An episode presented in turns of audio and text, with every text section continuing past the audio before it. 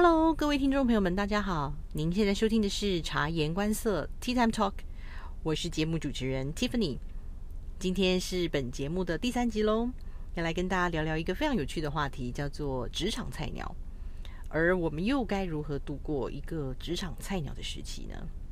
我相信每个人出社会必经的过程就是菜鸟的时期。其实我很我很有趣，我想跟大家分享一下，我常常。听到我老公以前常讲一句话，就是“菜不该死，罪该万死”。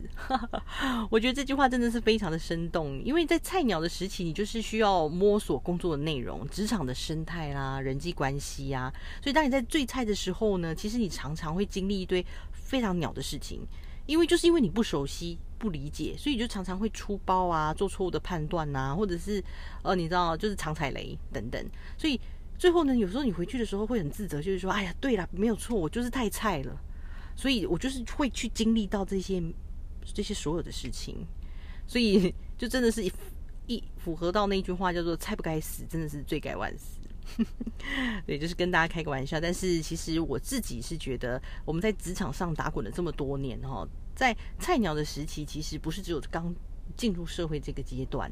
如果你在换公司啦、换职位啦、换项目，其实你都在你每个不同的时期都在经历这所谓的菜鸟时期。也就是说，你对项目内容不熟悉，你对环节不熟悉，甚至你对人员不熟悉，所以嗯，它一定会有一个长短不一的阵痛期。我觉得这是相当的正常，只是说我们该如何去面对它。呃，该如何去安排它，让你顺利的能够度过这个菜鸟的时期，让你的这个整个就是说不适应的期间变得很短。那其实就等于你也不用担心说哦，我要跳槽，我要转职，我要换职位，我想被晋升，我想争取新的职位，或者甚至我想要转换跑道等等。你会害怕你跳脱这个舒适圈，因为你担心的就是你跳脱舒适圈之后，你又重新变成菜鸟了。所以，如果我们能够把这个菜鸟的时期，啊，缩短到最短，或者是说你能够有一个很好的心态啊，正确的度过菜鸟时期。相信我相信你一定不会刻意的这么担心，说我要去跳脱舒适圈，而能够更快的去适应一个新的环境。是的，所以在这个必经的过程里面呢。就像我刚刚提到的，就是各个阶段都是可能推进入一个菜鸟时期，包括就是说啊，刚出社会啦，或者是说你是男生，你新兵入营，或者是今天像我，我我想要跳槽、转换跑道、转换公司，或者是我要晋升到新的职位等等，就是这些这些都是呃，你知道比较就是很生活化的一个例子，所以呃，我就想说用我自己个人的一个经验哈，来跟大家分享我当初是怎么样呃。面对这些菜鸟时期，那我又有什么样的方法能够让自己度过这样子的时期，甚至是你知道扭转自己的局面？哦，虽然菜鸟就是真的是该死最，你知道吗？你知道就是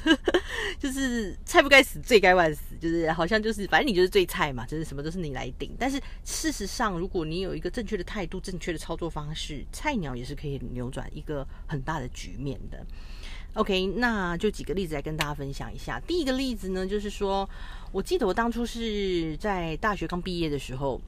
啊，就是你知道，我之前有跟大家分享，我有去考过学士后中医啊，等等，其实有耗费掉了一些时间呢，最后才进入职场做这个临床的这个护理师。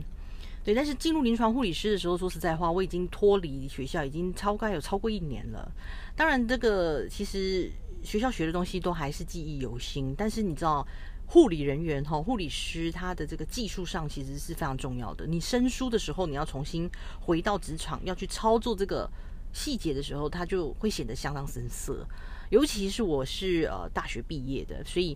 啊，老实讲，大学的护理系的学生哈，跟专科护理系的学生在技术上。比较还是相对的稍微比较弱了一些哈，就是学校上他他可能比较强调在这个学理上，那技术的练习只要是在这个。主要是在这个临床那时候实习的时候，但是我们实习的时间也不是到太长，所以大部分你要去熟练你的技巧，都需要在进入临床后再仔细的去磨练。所以那时候我刚呃回到家，在我们家附近的区域型的医院呢上班的时候，就我上班第一天就真的非常紧张，因为我真的要去抽血、要去打针、要去给药、要去做各种你知道护理。护理措施的时候，我都已经相对比较生涩了，所以当然我我能够掌握的就是说，我们学理在复习，在复习，在复习，就是用一个很谦卑的态度，每天每天都是要把新的东西努力的把它记起来。但殊不知我还是菜鸟，还是非常的菜，所以刚进入这个单位的时候，虽然护理长等等同事看起来都是还蛮帮着我的。就是呃鼓励我，然后协助我这样子，但是我还是在我的单位上遇到了一个前辈。说实在话，他年纪比我小，因为他是专科毕业的学生。那因为我们念大学，可能就是又多耗费了几年念书，所以他年纪虽然比我小，但他出社会在临床上磨练的时间是比我长的，所以他就是我的前辈。那我那个时候出社会的时候，就是到这个单位，然后要常常跟他交接班，那就是。有时候就是这个东西没注意到，那个东西没做好，或者是护理记录写太慢，护理记录没写完整，或护理记录写的不够仔细等等，就是会一直被前辈一直定定一这个不好，二这个不好，三这个不好，这个很多事情你都没有做太好，所以他对我的态度就越来越严肃。然后就越来越不友善，那我当然也很担心啊，我也很害怕，就是自己做不好，当然更担心的是自己哪里做错。所以呢，嗯，一开始上班的时候，其实说实在话，我真的是压力蛮大的啦。但是我回家就是能做就是。呃，复习复习再复习，就是这个单位它应该要注意的细节，它有 SOP 的流程，有哪些这个疾病的背景、学理的内容，我们需要去记忆的，我就是相对赶快去准备。那不管我再怎么努力，我还是在跟他们在技术上有一段一段的落差。还有就是说，我对临床还不够熟悉，我相信这个都是需要时间来弥补的，来让自己更熟悉嘛，就是熟能生巧嘛。但是毕竟在前面第一个月的时候，还是就是菜鸟一个，一直被顶。一直被定到满头包这样，嗯，那个时候其实老实讲，我真的非常沮丧，我一时之间也找不到一个对应的方法啊，如何能够去啊 handle 这样子的一个局面，或者是说处理我自己内心的一个压力。直到有一天，我告诉自己，我们就是就是用一个最谦卑的态度。呃，就是自己做错了，就是应该要反省哈。所以呢，那天这个前辈呢，他就是我，我印象很深刻。他提醒了我一件事情，他在交接班的时候跟我说，在大夜的时候，医生已经开了医嘱呢，说某某床的病人他的氧气、氧气这个呼吸器的氧气，sorry，氧气就是鼻鼻子的这个氧气哈，他就是用那个呃套在鼻子这边的这个氧气呢，他必须要呃调到。诶，我记得是三厘要调到五厘之类的这样子，然后我没有我这这个哦这个医嘱没有去执行好，所以呢他就非常的生气，然后就是念了我一顿啦，就是这一个部分，就是说你这个东西没有注意到，你就会呃可能会呃后续可能会发生什么样的问题什么什么的，然后呢我就觉得诶，说实在话，他讲的非常正确。对，万一这个病人，他就因为我们那一科可是这是一个大杂科嘛，可能心脏内外、肾脏内外。那万一这个病人，他需要的氧气量就是要更高，我没有调整好，会不会导致他有其他的问题发生？所以这个其实我自己也是，就是被他提醒之后，我自己觉得非常的愧疚，就是我，对对对，我为什么这么多细节就是没有注意到呢？所以呢，我就带着这样子的一个反省的心情，我去找了。我早上交班的时候，我就去跟护理长打个招呼。哦，除了跟他报备啊，跟他说声早之外呢，我特别跟他提了这件事情。我说，我嗯，就是护理长你好，我非常感谢这个某个前辈哈，他今天早上交班的时候对我的一个提醒。我觉得我这一块真的是做的还不够呃仔细。就是那，但是他提醒我这个部分呢，我真的觉得他是一个很好的前辈，因为他够谨慎、够细心、够小心，然后呢又对我能够呃提醒。那希望我下一次就是在他的这些提醒之下，我能够更仔细注意的到这些每每一个小细节。呃，就这样子讲完了，我就离开了。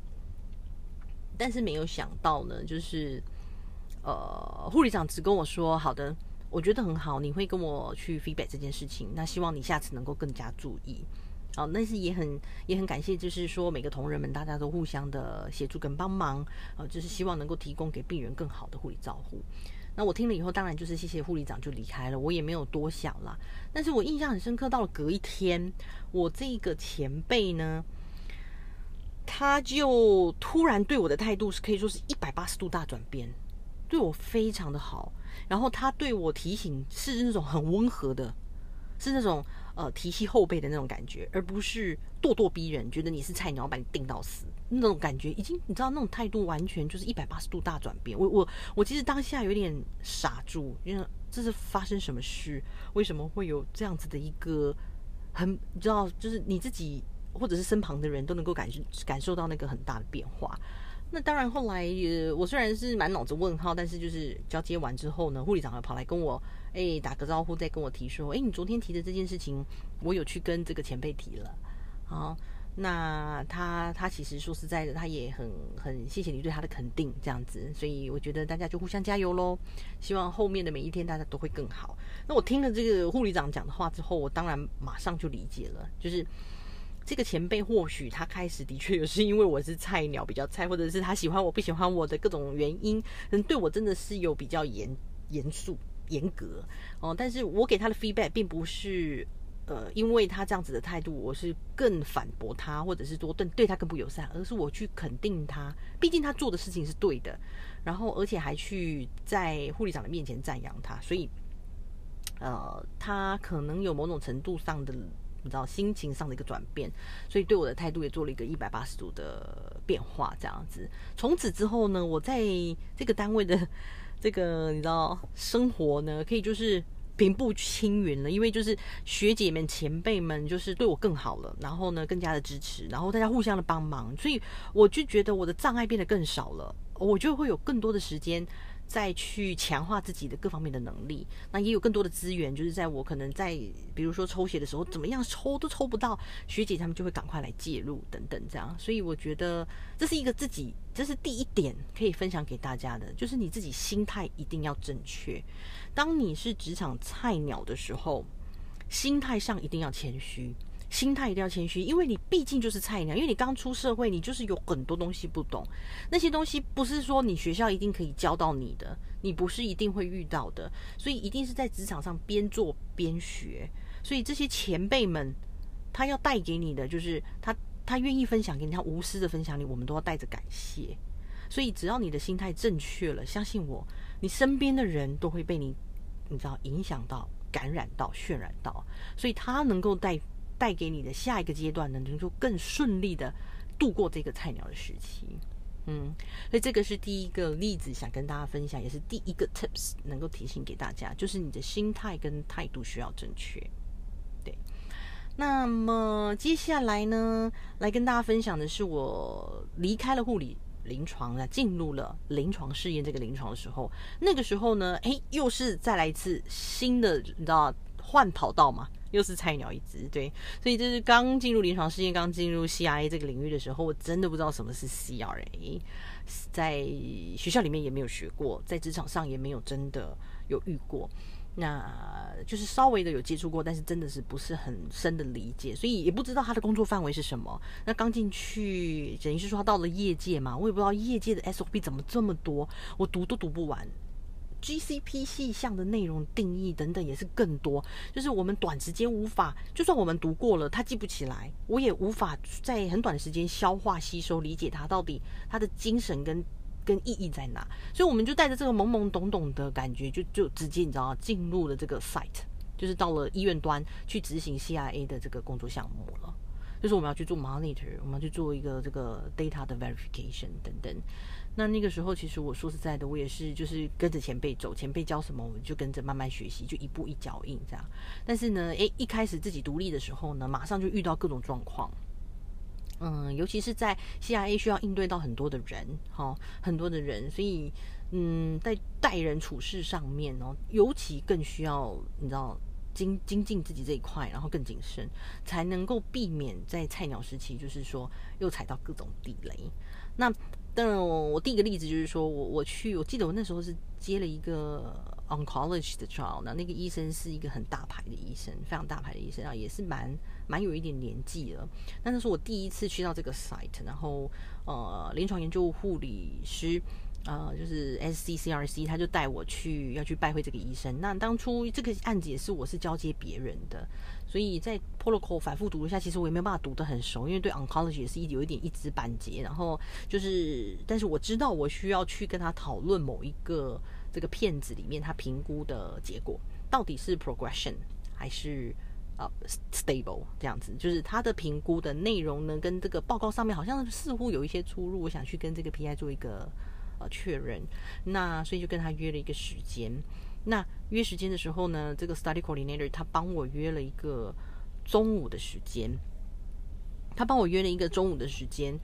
那我就在门口等，不管怎么样，我就是配合他们的安排嘛。那等啊等啊等，我记得这个医生他整个诊看完的时候已经大概一点半左右了。然后呢，这个护理师，这个 study coordinator 他就叫我进去嘛，然后就赶快赶快，就你知道一个像小菜鸟这样子赶快跟进去。那跟进去之后呢，没想到这个医生就大发雷霆，对，他就大发雷霆，他就跟我说：“现在是几点钟？你知道吗？一点半，我刚看完整，我要去吃饭。”然后你现在要来找我讨论这件事情，你是白痴吗？诶，这我好像不能消音，但是我当下就是听到他这样子骂我的时候，其实他可以再讲的，你知道吗？更更难听一点，但我就不好意思说的。但是我当下真的有吓到，我有傻眼，因为我第一个我觉得，诶，他是一位医生，而且我们又在一个公众的场合、公开的场合，这个里面整间里面还有其他的护士，但是他这样子去指责你，你其实当下真的是会傻住的。但是说，但重点来了，我并没有做错什么。因为所有的安排都是你的研究护士所安排的，所以我真的不理解为什么他要这样子骂我。但是我也只能只能说抱歉抱歉，那不好意思影响到了医生吃饭的时间，那我们可以再约这个改一个时间，或者是改天我再过来拜访这样子。我就匆匆忙忙就离开了。当然，连这个研究护士他也有一点不好意思，就是说，呃，他有稍微跟我解释一下，这医生的脾气就是比较暴躁一点这样子。对，那但我回家之后还是有一点伤心，就是说。啊，我们是不是出社会就是会遇到这些事情，就是莫名其妙的被责备，然后而且是骂的这么难听的事情，这样。然后，嗯，但是我后来自己也是把它消化掉了，就是说，嗯，其实那医生不认识我，我也不认识他，所以我不认为他是对人啦，或许是他对事，或者是他个人的因素等等。我们就把它当成是一个偶发的事件，就让它过去了。所以这个也是第二个，你心态要正确，就是你在面对职场上可能会有一种嗯不平等的事情发生，不公平的事情发生。这个时候你不要把它往心里面去，往心里面去，因为除非你自己也犯了一个很大的错误，那当然你反省。但是如果说其实在一个公平公正、一个正常的状态下，是一个呃没有。没有你你自己认为你也没有发生太大的错误的情况下，我们就必须要让这个心情让它过去，否则你也很难去转换情绪，你会一直落在就是说你这个菜鸟时期一直被骂，一直常常就被定，反正你就是罪该万死的这个时期，你就渡不过去。对，所以心态上的第二点就是说，你必须要让呃一些呃可能社会上不是那么公平公正的事情，就让它过去，对，就让它过去。那甚至这个是第一个第一个例子，第二个例子我记得还是啊，不知道同一位医生还是另外一个医生，就是我们可能发现了这个 protocol deviation，然后呢需要去跟医生做说明，这是一个 protocol deviation，必须要做通报啊，通报给 IRB 等等。那那时候呢跟医生只是提到一个 protocol deviation，但是还没有跟他讲解细节哦，他就也是大发雷霆，他不认为他有一个 protocol deviation，而且他觉得我们用 deviation 这件事这个字这个字眼对他来讲太严重了。太严重了，对他不能接受，所以那个时候呢，也是必须要用尽各种的这个沟通的方法、沟通的技巧，然后好好的让他理解，就是说啊，这个是这样子的一个在 GCP 上面的定义是什么。嗯，点点滴滴其实真的很多，甚至我在职场上还会遇到，就是可能被医生抹黑啊，嗯，可能他就是纯粹纯粹不喜欢我们啊那个公司啊，就是纯粹的，就是有各种理由，就是不喜欢我们，然后就是你会知道你遭受到不公平的待遇，但是对我而言，我在这个整个过程中，就是可能是被嗯被责备啊，被欺负啊，被抹黑啊，被打压呀，这种各种情况发生的时候。我就秉持着一种心态而已，就是我如果没有犯错，那我就是做我对的事情。我今天知道对的事情是什么，我我就是朝着那个对的方向去走。如果我没有错，我没有必要去逃离，去离开他，去跳脱他，或者是去去责备我自己，因为我没有错嘛，是不是？所以这个东西也是很有趣，然后这是在一个等于是说你在工作职场上的一个。慢慢的进步，我印象真的非常的深刻。我的一个，我那时候发生就是被医生抹黑的事情的时候，我的一个呃公司的老板 director，然后他是这个 clinical operation director，他是一个就是公司最大的一个就是老板。那他找我进去谈，因为那时候我很沮丧，而且我很愤愤不平。我觉得我这么认真的在做每一步事情，但是最后是却是被。医生跟甚至是团队抹黑，所以我那个时候其实只想逃避。我希望我可以换一个案子，我希望甚至换一个 site 也可以。没有办法换案子，你帮我换一个 site，我没有办法再继续 manage 这个 site，那就跟老板提，跟老板说。那这个 director 呢，他就我觉得他给我一个很大的力量。首先，他肯定我的努力，这个时候我已经觉得非常感动了。然后再拍拍我的肩说：“Tiffany，辛苦你了，你委屈了。”所以那个时候你知道吗？听到这句话的时候，我眼泪就马上掉下来，因为我真的是委屈了。对我真的是委屈，但我感谢我老板看得到。对，然后接下来呢，他就啊跟我分析了一下我们对于这个事情的看法。他跟我提的就是说，我们今天。在临床试验这个生涯里面，你可能不会只当 CRA 一年或两年，可能是几年的时间。接下来你可能会到了 PM 或者是更高的其他的位置去。但是如果说我们在这么多年的时间内，你觉得这个同样的事情会不会有可能再重复发生？我想了想，点点头，说当然有可能。对了，老板就说是的，没错。所以接下来如果又再发生类似的事情的时候，你也是选择逃避吗？换案子吗？换 site 吗？万一是一个没有办法替换的状况呢？何不我们这一次你给自己一个机会，试试看去把这个事情处理起来，去面对它，去突破它。其实，在这个经验的突破上，你得到的这一块完整的经验，就是你自己个人的。在下一次我们遇到类似的状况的时候，你已经找到最好的方法去面对它了。你觉得呢？你觉得是不是？所以我听到老板这样讲的时候，其实我我真的当初有一个很大的冲击。我觉得他讲的一点都没有错。今天不是只有在职场上，我们在人生的道路上，一样也是遇到很多我们可能无法处理，或者是不想面对的事情。但如果我们总是选择逃避，最后就是我们一点也没有学习到。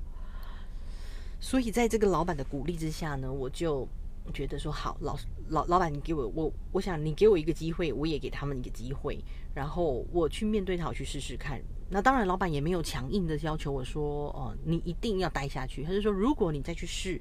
还是没有办法面对这个 site 的时候，我们再来换。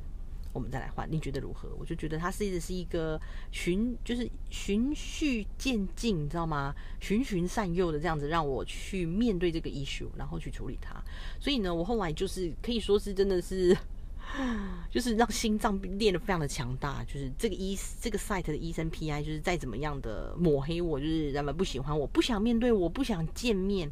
就是我要跟他约去 site，要约要跟他见面，要跟他讨论这个 monitor 的 visit 发生的任何的一个可能我有注意到的 issues，有 errors，PD 什么，我想跟他通报，想跟他报告，他都不，他就是总是有各种理由跟借口不能面，不能呃，就是 meet 我这样子。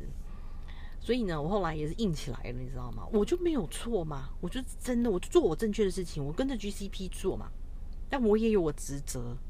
需要去做的事情，所以你我一定要 meet 到 PI，我一定要跟他说明这些，不管你喜不喜欢我，我就是该做。所以我后来就直接到他门诊去堵他。就是就站在门口，或者站在他的办公室前面，就是看我会不会遇到他。其实我内心是很交战的，因为我一点儿都不想要遇到他。但是我的工作内容、我的工作范围，我就是应该要去面对他。那最后不管了，大概好几次都是被我遇到了。当然他他看到我就是一阵尴尬，但最后我也是，就是你知道吗？我我们撇开那些之前发生的那个抹黑的任何事情不讲，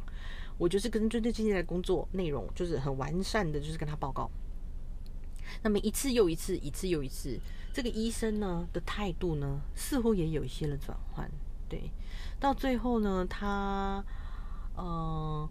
并没有再对我这么针对了。那直到我最后，其实，在那个时候，我需要呃申请转调到新加坡的时候，我有跟他报告说，我们 CIA 将会换人。那我自己个人呢，将会转调到新加坡。诶，这个时候呢，这位 PI 就跟我突然开启了话匣子，跟我聊个天，说：“哎，Tiffany，你要转到新加坡了，哇，恭喜你！”你是不是要高升了？哇，真的是非常恭喜你哦！改天如果我有机会到新加坡去出差，或者是参加任何会议哦，再来跟你联系。我当然很客套的说，是是是，没问题，谢谢谢谢啊，医生的认认认同啊，跟肯定啊，将来有机会我们一定再可以啊见个面，打个招呼这样子。呃，当然事后我回家的时候，我真的也是觉得不可思议，这个医生的 feedback 最后是这样。虽然他也有可能就是很表面的，就是你知道讲一些讲一番话，但对我而言呢，已经是一个很大的突破了。从他从这样子的一个不理解我们、反对我们、批评我们、抹黑我们，到最后这样子的一个肯定跟呃愿意跟你在继续联络，不管是不是场面话，它总是一个。很大的突破，所以我觉得第二点再来又是一样的，还是心态的问题。就是你只要觉得你做的事情并没有错，你就踏踏实实的一步一脚印的去做下去，不需要否定自己，不需要逃离，面对它，处理它，最后才能放下它。而放下它之后，这一个整个阶段的过程，都是你自己个人所得到的经验，非常珍贵。非常珍贵，所以这个是我的第二个经验呢，能够来跟大家分享的。所以在这样子这些点点滴滴里面，嗯，我其实，在 CIA 工作这几年之后，我抓到了一个呃正确心态的精神。所以不管在面临什么样的挫折跟挫败，当你拥有一个正确的心态的时候，你其实很容易就是站到一个正确的。角度往一个正确的方向去进行，比较不容易，就是你知道被这些挫折可能打趴在地上这样子，也比较容易能够度过这个菜鸟的时期。对，所以这个第二点呢，也跟大家分享，希望呃有类似经验的朋友们，嗯，对你们多少也有一些帮助。那最后一个经验要来跟大家分享的是。这个是我比较近期的经验，就是我已经转换了角色，可能从 CIA 到 PM。那从 CIA 到 PM 的过程中，其实也是相当痛苦，因为 CIA 这个角色跟 PM 其实以前我们看着 PM 觉得 PM 真简单，也他也不用去 site。嗯，他就是把这些 protocol 一些细节、一些 plans release 给我们，然后就是告诉我们做事，一直叫我们做事，然后告诉我们该怎么做、怎么做这样。那时候就觉得说他就是也不用出差，就是在办公室出一张嘴挺好的。所以就是觉得自己要到 PM 的时候，应该可以比较好的度过吧，应该生活会更好吧？哦，其实不其然，就是到了 PM 的这个工作角色之后，当然我当初也知道 PM 是很忙，有很多会议要开，但是真的不知道当你。进入 PM 这个角色的时候，他真的跟你想象的完全不同。因为到了 PM，他不是只是针对啊，可能是 site 端，嗯，就是执行面端 SDV 这一端，它是很广的，更广的，非常广的，是它所有的部门都会跟你汇报。你是整个所有部门的中心，所以你是一个领导者，你要去领导整个团队，而且还要面对厂商、面对承办方、面对 sponsor，你要跟他们有一个良好的沟通。所以你要会诊的是资料，你要面对的是窗口是 sponsor，你还有很多东西需要去 control，包括 budget 的预算的部分，人员呢 resource 的部分，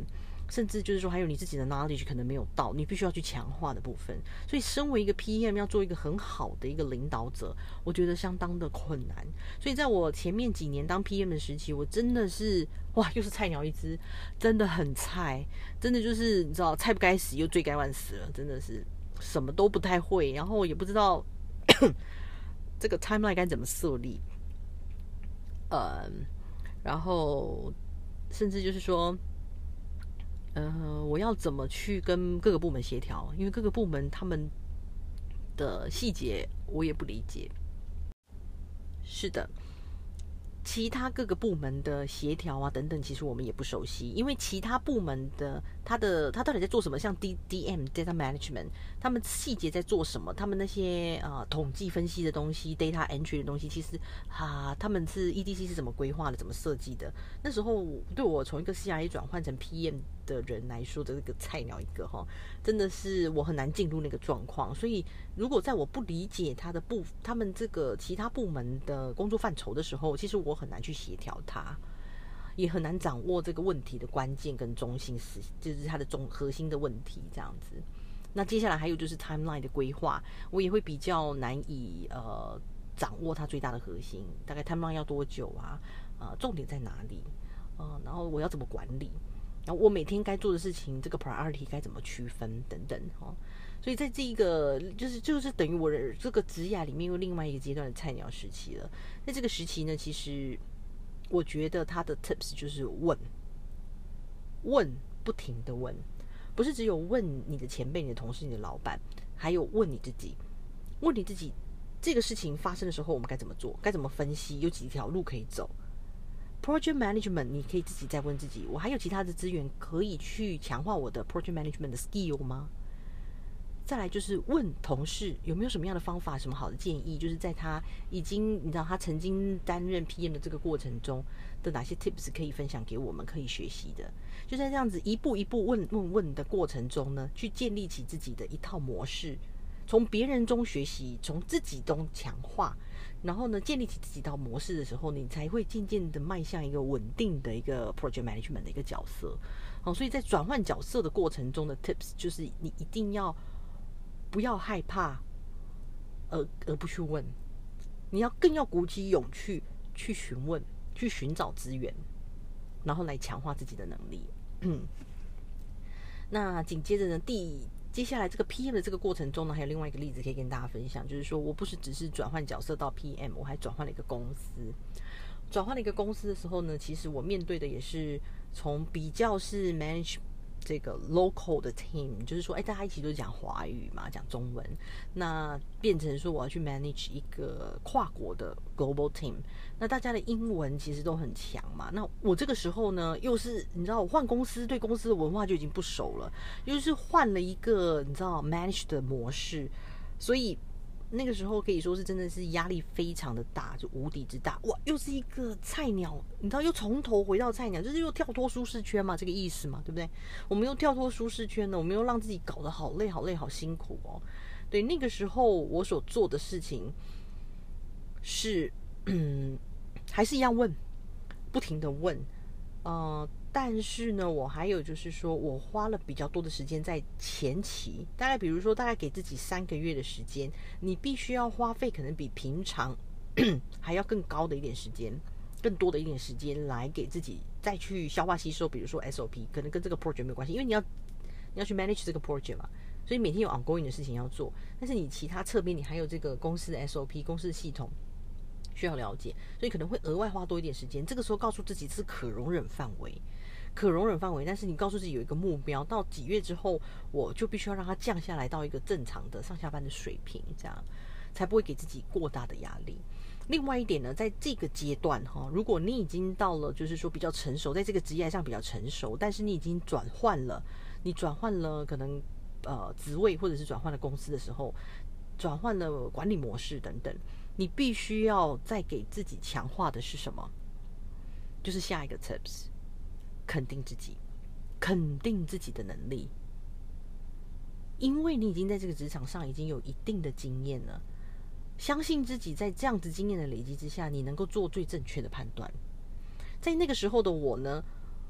比较一开始我其实是相对的缺乏自信，因为我觉得我自己英文不够好，我没有办法 manage 这样子一个跨国的团队，而且是可能是欧洲啊，我要面对美国的厂商啊，面对欧洲的同事啊。啊，澳洲的同事啊，他们的英文都是你知道母语级的，所以很很很多时候他们讲太快，我听不懂，或者是我讲我讲他们一定听得懂，但是我讲的很表浅，我没有办法再更深入去把我深内心深处细部想要分享出去的东西给讲出来。但是那个时候一开始经营团队的时候，我有告诉自己，我一定要。有自信，我一定要至少要有一个 guts，也能够让自己表现出来，能够让自己有能力去领导一个团队。因为如果我身为一个 PM，我都没有这样的一个自信的话，整个团队会不会就这样溃散掉了呢？